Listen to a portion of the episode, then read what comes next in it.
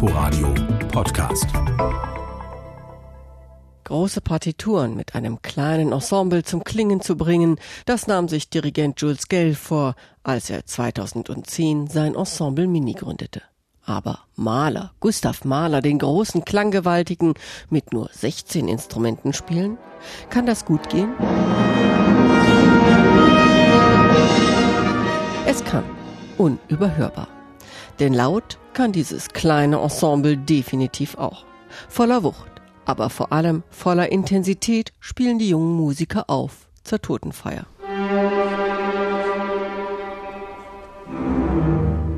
So der pathetische Titel der hier gespielten Frühfassung des ersten Satzes aus Mahlers zweiter, der Auferstehungssymphonie, den Jules Gale für sein Ensemble neu arrangiert hat. Für Streicher, Pauken, Trompeten und Harfe.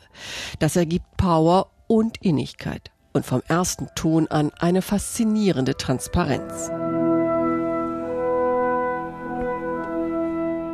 Ja, es scheint manchmal so, als ob Gale und sein Ensemble dies gewaltige Stück Musik auseinandernehmen und gleichzeitig ganz neu hören lassen. En Detail und im großen Ganzen hat man doch das Gefühl, der britische Dirigent hält mit seinen großen Bögen umschreibenden Armen das Universum Maler zusammen, das hier immer wieder aufblitzt. Nur selten vermisst man dann doch ein bisschen die Klanggewalt des großen Orchesters. Ein hörenswerter Aufschlag für diesen Abend mit dem Ensemble Mini, dessen Dirigent die Zuhörer mit einer charming Moderation durchs Programm führt.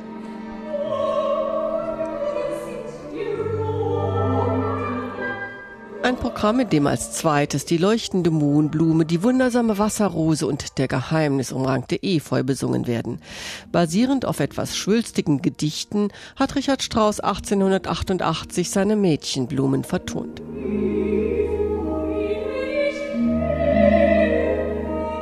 Lieder für Klavier und Gesang, neu fürs Ensemble Mini arrangiert und mit ihrem glasklaren Sopran gesungen von der großartigen Marlies Petersen. Den Schlusspunkt des Abends setzt das Ensemble dann mit Hindemiths Kammermusik Nummer 1. Rasant, rhythmisch, poetisch spielt der Komponist hier auf die Wirren und Umwälzungen seiner Zeit an.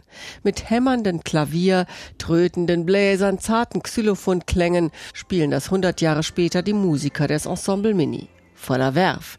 Nur selten etwas schematisch tun sie das und steuern dann auf das turbulente Finale zu. Am Ende eines kurzweiligen Abends.